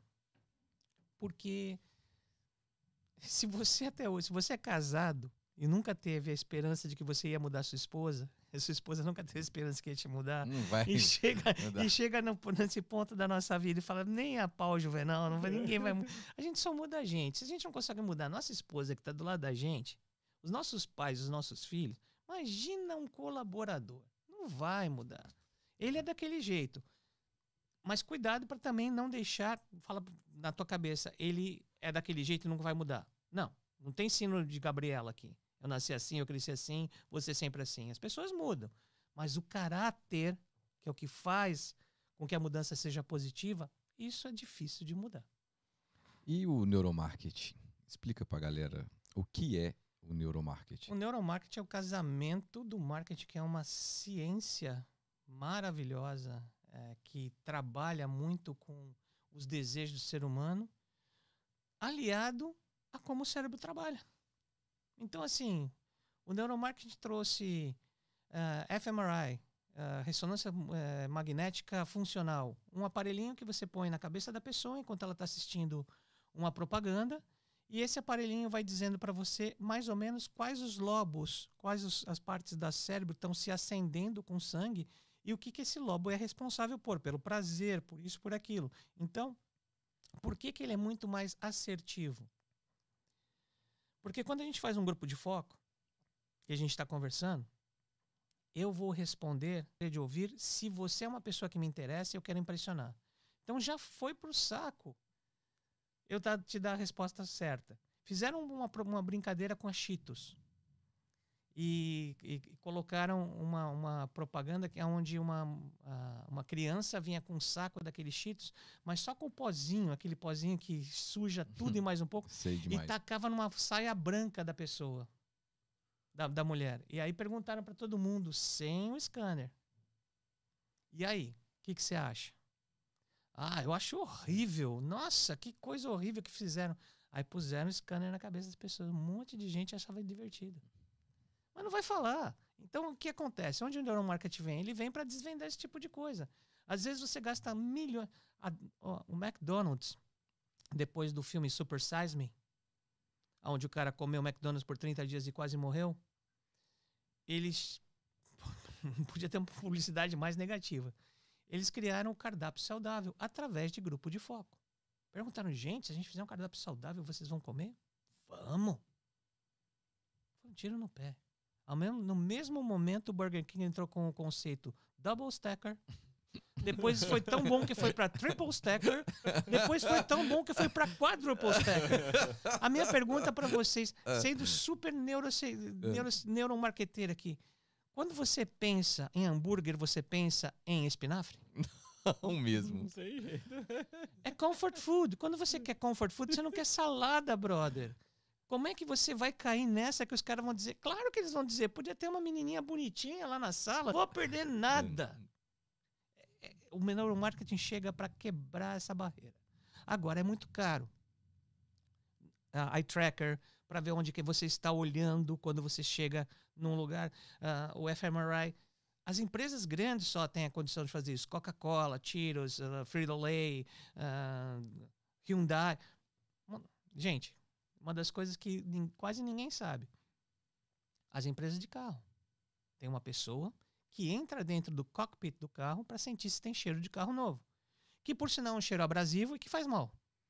É mesmo? É. E se não tiver, manda trocar peças do cockpit para ter. Por quê? Você quê? vai, você não, vai o Rolls comprar- Royce troca o É. interior inteiro, velho. Se não tiver o cheiro do Rolls Royce, a hora que sai, se o cara não entrar e não sentir o cheiro que tem que ter um Rolls Royce, ele volta pra ser remontado a parte Exato. interna, velho. Por quê? Porque você vai comprar um carro novo. Você chega na, monta- na, na concessionária, você já pesquisou motor, gasolina, economia, blá, blá, blá, cor. Tá lá. Você abriu a porta do carro novo e não tem cheiro de carro novo. Você não compra, velho. Você não compra. Só que aí você não justifica que você não comprou porque não tinha cheiro de carro novo. Você vai, você vai inventar uma história. Portanto, o meu jargão que eu uso sempre é: as pessoas compram emoção e justificam com a razão. Então, assim, essas empresas têm grana para pagar esses caras. Aqui é- mas e eu que sou uma empresa pequena? Tem os consultores. Porque o que, o que um consultor faz? Consultor é quase como se fosse. Desculpa, gente, não quero lidar com religião aqui, mas quase como se fosse um pastor ou um padre. Ele interpreta. Ele pega lá. Então, Saulo pegou as vestes do patriarcado, subiu na liteira para pegar sua amada para ir passear no Paternon. O Paulo pôs um terno Pierre, Pierre Cardin, subiu na Ferrari para pegar a mina para dar umas bandas. É isso que o consultor fala. Não precisa ser tão complicado. Então a gente pega o que que a neurociência fala, o cientista fala, e traduz para a linguagem que a pessoa pode entender. Ah, e o que, que faz com os cases? Como é que faz? Tem tanto case na internet que você já sabe mais ou menos o que, dá certo e o que, dá errado. E aí você pega os seus próprios cases para aplicar. Isso é perfeito. Fato, né? É isso mesmo. E é porque a galera quer inventar a roda cada mês que passa, quer inventar algo que ninguém fez pra provar e se perde, desiste e deprime. Quer inventar algo que ninguém fez? Tem um- qual, qual a câmera que a gente está agora? Chega mais perto. Você tem como fazer zoom? Não, não, fica lá, fica lá, fica lá, fica lá. Hum. Posso? Claro. Ah, não, por causa do microfone. Você quer fazer uma coisa que ninguém fez, meu amigo? Seja você. Põe esse carinha aqui, ó. Fingerprint. Na mesa, olha pra ele, se apaixona por ele e seja você. Todos os todos os outros já existem. Quem não existe é você. Parábola dos talentos. Para de enterrar o teu talento na terra e começa a botar ele pra jambrar. Aí você vai ser diferente. Eu sou diferente. Tá vendo minha mão? Minha mão é diferente. É diferente do dos outros. E diferente podia ser chato. Eu usei isso para ser quem eu sou, para estar onde eu tô, para ter minha consultoria, para falar para mil, cinco mil, dez mil pessoas em palestra. E aí, você vai continuar enterrando o teu talento na terra? Não vale, né? Que que é isso? Bigodou, hein? Bigodou. Agora deu uma bigodada, hein? muito bom. Pra muito quem bom, tá vendo muito bom. aí, é uma lição. Muito bom. Não, Ô, tá, tá sendo uma aula aqui. ô, sensacional. Deixa eu te perguntar uma coisa. A gente, a gente falou de empresa, de empresa, de empresa. Você pega um ser uno pra, pra, pra, pra fazer uma consultoria, pra fazer eu uma, faço par- uma mentoria. uma mentoria, Isso. um isso. coach. Eu tenho três mentorados no momento e tenho quatro empresas que eu faço consultoria. E essas pessoas são esportistas, são Cara, empresários? São empresários. Ah, tem, uma, tem uma de IT, tem dois na parte de, de comércio de, de, de restaurante e tem um que é cabeleireiro. Entendi. Você, tem algum, você já teve algum esportista? Não, não tive. a- até o momento não tive. E eu acho assim. é- ser- o ser humano é o ser humano, independente do que ele faça, Sim. entendeu? Eu, se a pessoa. A pessoa tem que ter. Não, não, não é o número de diploma que você tem na parede, é se bateu. O americano chama de gut feeling, ele não podia ser melhor. O teu aparelho intestinal é o teu segundo cérebro. Ele produz uma coisa chamada serotonina, 90% da serotonina do teu corpo, que é a droga anti-estresse. Portanto, se você está com o teu, o teu intestino desarranjado, vai ser muito difícil você se equilibrar. E sabe o que, o que o brasileiro mais faz quando ele quer fechar negócio? Vai para um almoço. Aonde? Um almoço de A- negócio. aonde? No- Na No churrascaria. churrascaria. Numa churrascaria, velho. Pelo amor de Deus. O teu. est- Se você Cara, tomar um copo é d'água. bom. Se você tomar um copo d'água gelado por causa de termorregulação, uma parte, uma parte da tua atenção interna vai para esquentar teu corpo para não ficar gelado, porque teu corpo não é gelado. Então, se você tomou, principalmente aqui em Orlando, teu cliente chegou, pediu um copo de água gelado, fala por 10 minutos de qualquer coisa menos do negócio. Ele já está mais ambientado, começa a falar do negócio. Você vai levar ele para uma churrascaria onde o, o intestino está gastando uma puta energia do corpo para digerir carne. E você quer que ele preste atenção? Full attention para você? Se, o, se, a coisa já está fechada, beleza, manda ver. E tem gente que acha que no, no, na sobremesa é a hora, porque o, o açúcar vai gerar adrenalina. Legal, se você tiver num pico, né? Todo mundo super empolgado, vai gerar e vai até fechar o negócio. Mas se tiver todo mundo mais ou menos, pode ser que ele gere a, não vou fechar e tchau. E qual seria o, o encontro perfeito? O encontro perfeito, cara, faz o teu. Fecha o teu negócio antes e depois vai celebrar. Cara, sabe, sabe o que eu sempre fiz? É no ambiente corporativo? Pode voltando. ser, no ambiente, pode ser no ambiente corporativo. O ambiente independe, porque muitas vezes, de novo, né? Não é a mesma história do gatilho. Não existe. Existe o, o cliente, ele é único. Então, por exemplo, eu lembro de uma história do Tony Ainda mais Robbins. digital hoje. Eu lembro de uma história do Tony Robbins que ele tentava, estava tentando fechar com o exército um pacote e o general sempre falava não. E aí ele viu que no dia que chamaram ele para mais uma reunião, o general não estava. Mas quem estava lá era a cadeira do general. Ele usou isso como um meme. Ele falou, falou, falou, todo mundo estava encantado, ele viu que as pessoas estavam. Aí ele chegou na cadeira do general e pôs a mão no encosto da cadeira. Nesse momento ele transferiu todo o poder do general para ele, na cabeça das pessoas. E ele fechou o negócio. Então, independe. É, é, você lê o ambiente. Se você acha que o seu, a sua, a sua, o seu escritório é o melhor lugar para você fechar, fantástico. Se o cara se sente bem no seu escritório, fantástico. Dá uma olhadinha. Se ele não sentar de frente para a porta de saída, se ele sentar de lado, dá uma olhadinha de vez em quando para ver para onde que o pé dele está apontando. Por quê? Porque se estiver apontando para a saída, é para lá que ele quer ir. Que... Então muda de assunto. Faz um raporte. Olha. Eu sempre marquei as reuniões importantes para a parte da manhã, sabia? Por quê? Porque a cabeça tá mais tranquila, mais livre e a gente consegue conduzir melhor a pessoa que está do outro lado. Isso se a pessoa for uma pessoa noturna, uma, É, uma- do, é, do diurna. Tem gente que sempre- não é. É, eu sempre fiz. E eu e quando eu quero alguma coisa, eu procuro, tipo assim, que é um negócio pesado, eu procuro desestabilizar o outro lado para mim ver marca onde nada vai. de manhã comigo, não. Entendeu? Eu É. sempre faço isso. Não, se, se- se a pessoa ela, ela, ela tem um perfil mais noturno, ela não vai querer marcar reunião de manhã. De manhã, que horas? Não, de manhã 10 da manhã, aqui é 11 da manhã. É porque Não, tá cara, mais tem gente que tá acordando às 10 horas da manhã. É, mano. Entendeu? Ele não vai querer, ele não vai querer, porque ele sabe que ele não produz. Instintivamente, não é racional, é instintivo. Agora, o melhor horário para se vender num shopping center, o melhor horário para você, você vender é depois das 5 horas da tarde. Por quê? Porque como a gente brinca, a gente já matou um leão, uma jacatirica e duas onças. Esse aqui é o prazer. É. Você não, você não quer mais pensar. Então, quando você entra no shopping center, você fala, você entra na, na savana. Olha por que, que o nosso cérebro está travado lá atrás. E você entra para caçar. Então, alguma coisa você vai caçar, nem que seja um cafezinho. Alguma coisa você vai gastar. Quando a pessoa entra na tua loja, facilita a vida dele. Eu quero uma camisa branca. Não dá 100 camisas brancas. Procura saber que tecido que o cara gosta, se tem algum padrão. Faz o a, customização, entrega customizado. Se ele tiver três camisas, ele vai decidir, vai sair feliz da vida. Isso com homem. Netflix. Isso com homem. Com mulher, cuidado, porque ela vai pegar e falar. Depois que ela escolheu, fez, não sei o que, ela fala, "Ah, vi minha amiga ontem com essa camisa e devolve. Aí você quer morrer, né? Aí você quer, meu Deus do céu. Netflix enxergou isso. Porque é Netflix é um case um fantástico. case fantástico. É, quantas vezes você rodou, rodou, rodou no Netflix e não assistiu nada? Cara, e se eu falar que eu não acesso a Netflix? Ah, então não valeu. É porque é muito americano. Tá, mas então, a Netflix ela customiza, né? É. Pra você. É ela começa a ver o que, que você gosta, o que você assiste. Aí ela entende, né? Ela faz a- o, o Big Data.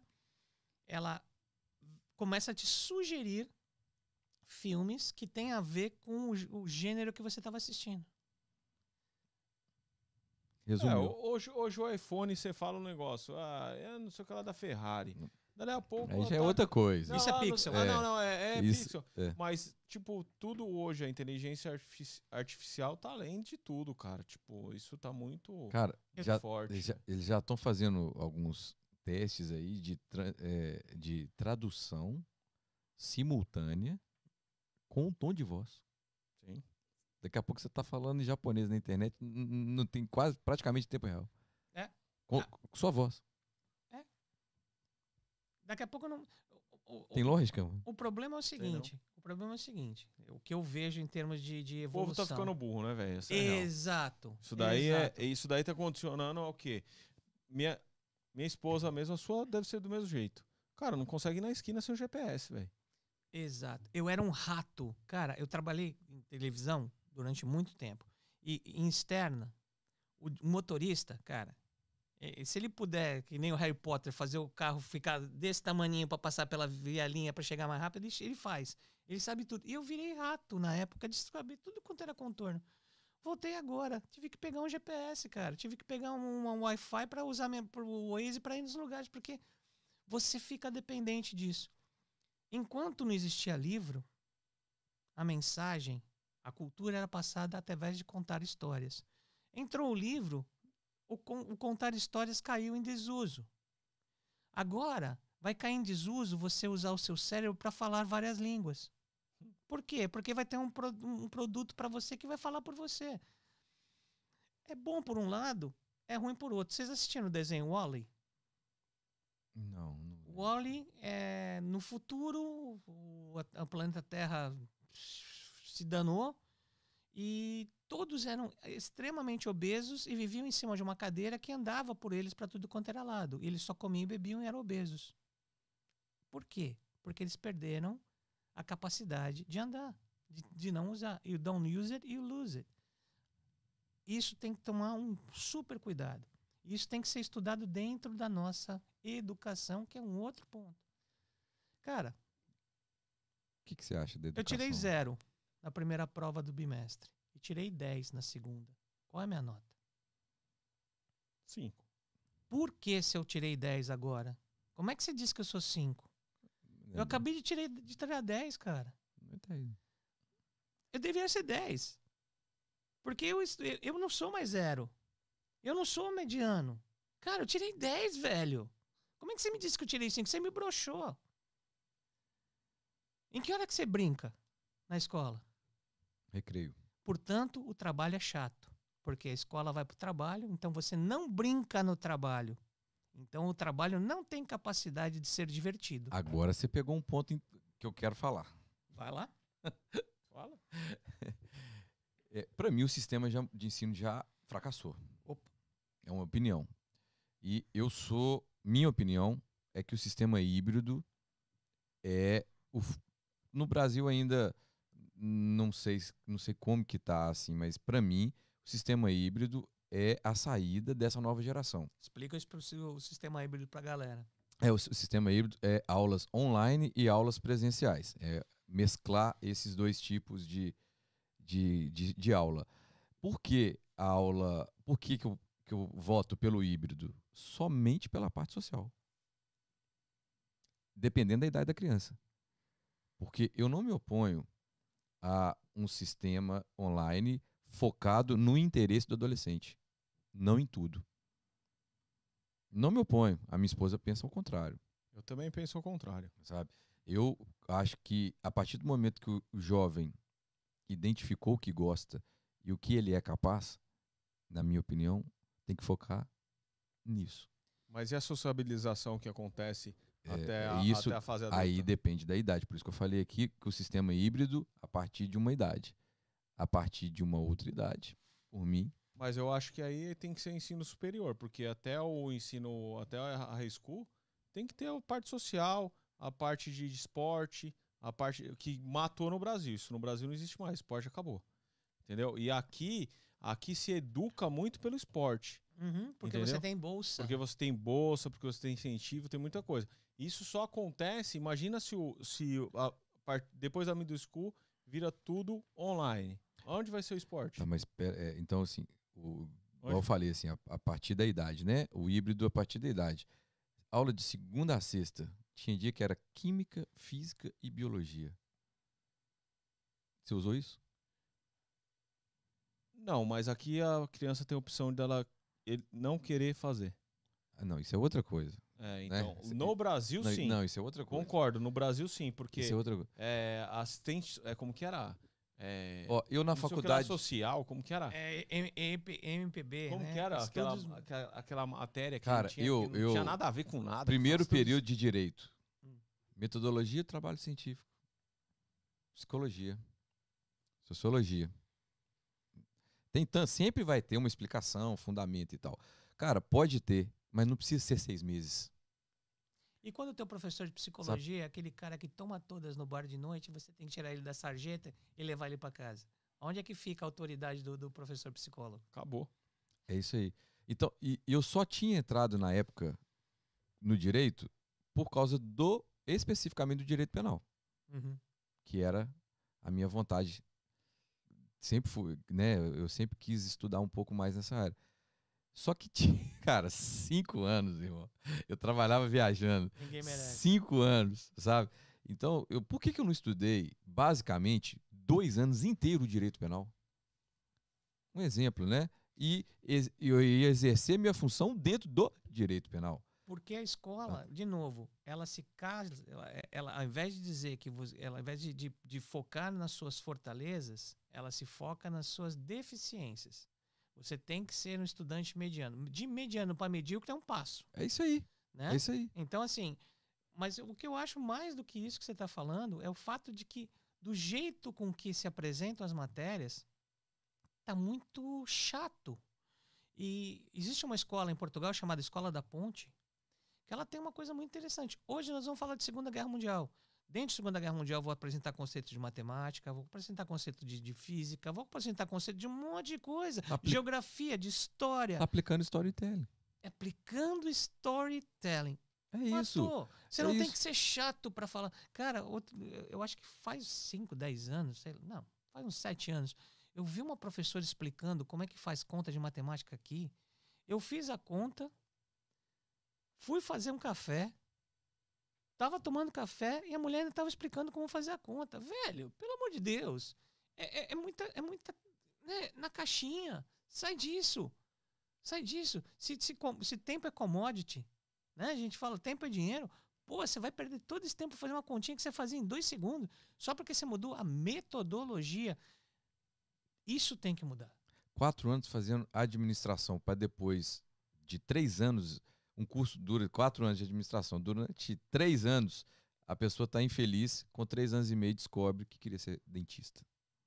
Sabe, cara? Então, assim, é, cadê aquele trabalho regresso de potencializar a paixão que cada um desenvolve, o dom, a vontade? Você quer ser médico, você quer ser dentista, eu quero ser engenheiro. E cadê isso? Né? Eu Mas- acho que o, o mais próximo, o mais próximo disso hoje aqui nos Estados Unidos é o homeschooling. Como? Você fazer, você ensinar seu filho em casa. Você pega as matérias tempo, você, né? e, você, e você estuda, você ensina da forma que ele, ele tem que passar na prova. Mas a forma com que você passa a informação é tua. Agora, quantas pessoas têm o luxo e a capacidade de serem um professor de todas as matérias? Isso é difícil. né? E, e o, e o tempo, né? Ele Quantas pessoas Só que precisa. Mas o que, que você acha, então? O que, que para onde está indo o sistema de educação? O buraco. Já foi. Mas e, e qual que é a sua opinião sobre Cara, eu acho que o futuro? De- deveriam, se- deveriam se pegar as, as, as iniciativas que estão dando certo e se mudar essa metodologia, realmente, entendeu? Pô, a gente teve escolas de Montessori, a gente teve Piaget, a gente teve tanto, tantos pensadores antigos aí e que se focavam nas fortalezas dessas crianças. Pra que que você... Se eu odeio matemática, pô, bicho, não faz ficar fazendo continha. Dá um tempo. A primeira dançarina de balé do, do, do Teatro Municipal de Nova York foi detect... eh, queriam mandar ela pro psiquiatra, porque ela não conseguia ficar parada na carteira. Ela gostava de dançar, cara. Que peso tem dança? Que peso tem música nas escolas brasileiras? Zero. Zero. Quantos, quantas bailarinas, quantos Picassos, quantos Rembrandts, quantos músicos maravilhosos a escola castrou até hoje. Vamos continuar castrando, galera? É isso? Eu tô fora. É, eu também. É, no Brasil, no Brasil não tem incentivo nenhum para parte cultural de esporte zero. véio. Em qualquer escola, na verdade, né? E depois de 15 anos para cá piorou muito nesse sentido, né? A, a educação física não é mais obrigatória. Tira tudo da carga horária. Porque na minha época, quando eu estudei, estudei em escola pública é, em São Paulo, no Alto da Lapa, Reinaldo Porchat. Na escola, na minha época, tinha time de basquete, de futebol, de tudo. Aí tinha duas vezes por semana educação física. De, três vezes por semana, quem era do time, eu era do time de basquete, ficava na escola depois para treinar, para ir disputar os torneios, para não sei o que lá. Cara, isso não existe mais lá. Não. Não existe, acabou. Teatro. Teatro. Eu lembro que eu, que eu, eu estudava uma escola, escola particular, mas, cara, eu ia para uma escola eh, no Brooklyn, que ficava na rua de trás da Santa Amaro, para ver teatro, para participar da- das peças de teatro com eles. Pra, pra... Lógico, eu gostava de uma menina que estava lá, não tenha dúvida. Mas, cara, é, eu ficava de, ficava de boca aberta com a escola. Eu falava, gente, isso é uma escola pública. E aqui tem, viu? Aqui tem tudo isso. Tem teatro, tem música. Exato. É, É só eles opcional. quererem. Só Você eles vai lá, você quererem. põe, ah, eu quero teatro. hum, Eu quero. ah, inclusive, isso- acontece um ano antes. O aluno, no final do ano, escolhe, escola, As escolhe a sua, a sua carga horária do próximo ano. É. E aí vai lá, escolhe e tal, e muda. Ah, não, esse ano eu não quero mais teatro, eu quero música, eu quero, quero tênis, quero não sei o que lá. E faz lá. e- Legal. é. Aqui é diferente. Agora lá, lá o sistema educacional faliu. É, mas Com aqui, força. a- aqui é diferente, mas ainda assim, do jeito que eles ensinam, ainda continua sendo burocrático. A gente tem que mudar a metodologia. A metodologia tem que ser mudada para ontem. Para ontem. Do jeito que a gente apresenta as matérias para as crianças, elas estão ficando cada vez mais desinteressadas. E aqui, este país, desculpa, mas geografia para esse pessoal aqui é zero. Sim. Tanto que México é na América Central. Desde sempre. A América do Norte é Canadá e Estados Unidos. Cara, a Só, criança, a, a criança aqui no middle school, não, no elementar, ela faz conta com fração, cara. Ninguém, agora todo mundo usa calculadora. Aí chega no middle school, ah, você pode usar a calculadora na prova. É. Entendeu? Forçou a criança no, no, no, no elementar, aí chega no middle school, eu sei porque foi, eu vi acontecer com a Clara e eu, e eu ensinava, porque eu sentava com ela na matemática e estudava com ela. Cara, eu falava, pra que que tá ensinando fração pra uma criança dessa, cara? Uma conta de dividir com uma fração gigante. Eu falava, minha nossa senhora, pra que isso? Não vai usar nunca. Exato. Nunca. Exato, exato. E outra, para que, que você vai forçar uma coisa que eventualmente a criança não gosta? Entendeu? De novo, é lúdico. As coisas que. O que a gente não gosta, a gente não gosta. Você não vai fazer gostar. Não adianta. E o que eu não gosto me dá dor. E quando eu tenho dor, de novo, entra o sistema reptiliano em ação. E aí eu não tenho mais nenhum tesão Em fazer. nada. É isso aí. eu odeio. odeio o professor. odeio- Como a gente gosta do professor, a gente não gosta da matéria, ou a gente gosta de alguém que gosta da matéria, a gente odeia a matéria.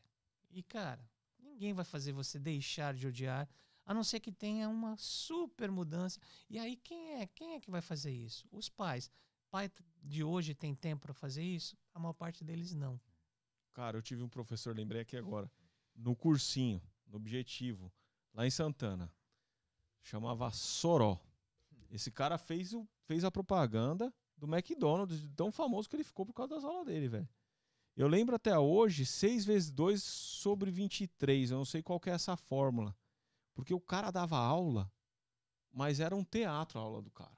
Ele zoava na aula toda. Fechou, Ele tumultuava. Ele, ele já entrava na aula fantasiado. Já entrava na aula fantasiado de alguma coisa. Guiara estourou mesmo, né, mano? Isso daí há 23, 24 anos atrás. Ele entrava, 20, 24, 25 anos atrás. Ele entrava no- na aula do cursinho. Cara, a aula dele era bombada, mas com força. Era a aula mais esperada. Aula de química. Aí você fala assim, Pensa. química, velho. Que matéria. É, o Pachecão, acho é. que era física lá em Belo Horizonte. era a Cara do céu, velho. É. Eu tinha um Falcão que me ensinou matemática e ele pegava as vinhetas das, das propagandas da época. Na verdade, tinha uma caneta chamada Papermate. E tinha uma música que eu não lembro qual é da Peppermint, eu lembro que ele me ensinou. Que é como trabalhar com a, a multiplicação e divisão, o que, que é positivo e o que é negativo. Ele cantava assim: sinais iguais, o produto é positivo, e se forem diferentes, o produto é Aí. negativo. Aí, mano. Aí. Descontraído. Esquece quando isso? 40 anos atrás. Aí, É. aí não esquece nunca. Cara, o Soró era. Aí passou uns anos, tô lá assistindo TV. Passou propaganda do McDonald's. Quem tá lá na propaganda? O Soró. zoando, com o jaleco de dar Aham. aula, e zoando e falando da fórmula. Aí você fala, caraca, velho. É tudo história. E eu cara. fa- é, E fi- música. é. E, e os idiotas do sistema de, de educação não conseguem fazer isso virar uma aula. Pelo amor de Deus, tem que ter um, dois professores fantásticos para poderem fazer isso, mas são as- a exceção. Quando é Sim. que isso vai virar a regra? É, eu não tenho essa Tá esperança. tão fácil, tá todo mundo. Hoje, nós aqui, cada um falando de um professor. É. Pelo amor de Deus, autoridades, é, um E, tempo. e como a gente trabalha com uma mídia perpétua, né? Então, para sempre estaremos aí com esse vídeo no YouTube. Queria, quem tá te assistindo agora, em qualquer é, dia, não sei qual ano que a gente tá aí, que você tá vendo, como que te procura? Como que, como que a pessoa pode, pode ter acesso a você hoje nas redes só, ou, é, ou na mentoria? Eu não sei se vocês colocaram no, no, no WhatsApp, no, no WhatsApp não, no YouTube. Instagram. É que é um pouquinho difícil. É o meu nome inteiro, é Peter P-E-T-R Hollenberg R-O-L-L-E-M-B-R-G Roman 1. É o meu nome inteiro. Ah, foi um marqueteiro que fez, eu não mudei. Um PR, é, um PR Roma, arroba PR Roma ajudava demais, Ajudava né? pra caramba. Mas eu acho que tá no nosso Instagram. Tá no nosso Instagram. Não, tá. Tá sim, marcado lá. tá E, sim. e, assim, pode procurar na iqconsulting.site, que é o meu que é o meu website, e que eu não é, eu fiz uma brincadeira, não existia mais quando eu come, quando eu coloquei EQ, que é emotional quotient, né, co- quociente emocional, não existia mais esse domínio para ser pego, eu coloquei eh, Oh my God. Ex- é, excelência, é, é, É excelência e qualidade. É o wine, o, o é. momento. Excelência e É. qualidade. Aham. Então, Excellence and Quality Consulting. Mas eu coloquei short para EQ para fazer o meme do, literalmente, do, do é, é, inteligência emocional. Só que hoje nós já estamos num nível maior. A gente já está na inteligência espiritual. SQ, que a doutora Dana Zohar está dando aula para empresário falando sobre espiritualidade. Que legal. Top. que Então legal. deixa um recado pra galera aí, pra quem eh, te assistiu e vai te assistir ainda, que vem um público maior aí pela frente. Deixa um recado pra todo mundo. Galera, é, independente do que vocês façam, entender o- como funciona o teu cérebro e como funciona o cérebro das pessoas que estão em volta de você é libertador. Porque você entende por que, que você está aqui, nesta situação, deste jeito, e o que, que você tem que fazer, o que você pode fazer para mudar. Então, vou usar uma frase do Dr. Deepak Chopra. Se você quer saber como você está hoje, olha o que você fez ontem. Se você quer saber o que você vai fazer amanhã, olha o que você está fazendo hoje. Abre teu coração, senão o cirurgião cardíaco vai fazer isso por você. É isso daí. Aí bigodou, hein? Bigodou. Aí bigodou. bigodou a maioria da população do mundo, né? É, exatamente, Peter. Pô, muito obrigado, Obrigado cara, vocês, pela galera. participação. Que, que papo legal. Você que... é uma enciclopédia, hein, velho? Cara, muito bom. Conseguimos gerar conteúdo, É. né, cara? Eu Isso acho é- que sim. Sim. Top demais, obrigado. Todo mundo que, que- Quem te recomendou foi a Bia. E Depois a gente Fantástico. descobriu que tem outros tem outras amigos, né? pessoas em comum aí. a Mari mandou Mastermind. Que que É porque. Eu sou apoiador da, da ele é classe dela de. Mastermind. Ah, tá. O Sérgio Borges também. Sérgio. Sérgio. Sérgio Borges, Thiago Ataíde. Ah, Thiago tá. Ataíde. Tá é, tudo lá. Que legal. Que toda legal. essa galera. Ó, portas abertas. É só o primeiro, tá? A gente vai quiserem. recorrer. Doutor, volta, volta, É. volta, volta. Vem lá, aqui. Bora lá. Muito obrigado, meu irmão. Obrigado a vocês. Obrigado, cara. Um abraço. Valeu. Valeu, moçada. Valeu. Até terça-feira. Até terça-feira. Marque valeu. Tito. Obrigado.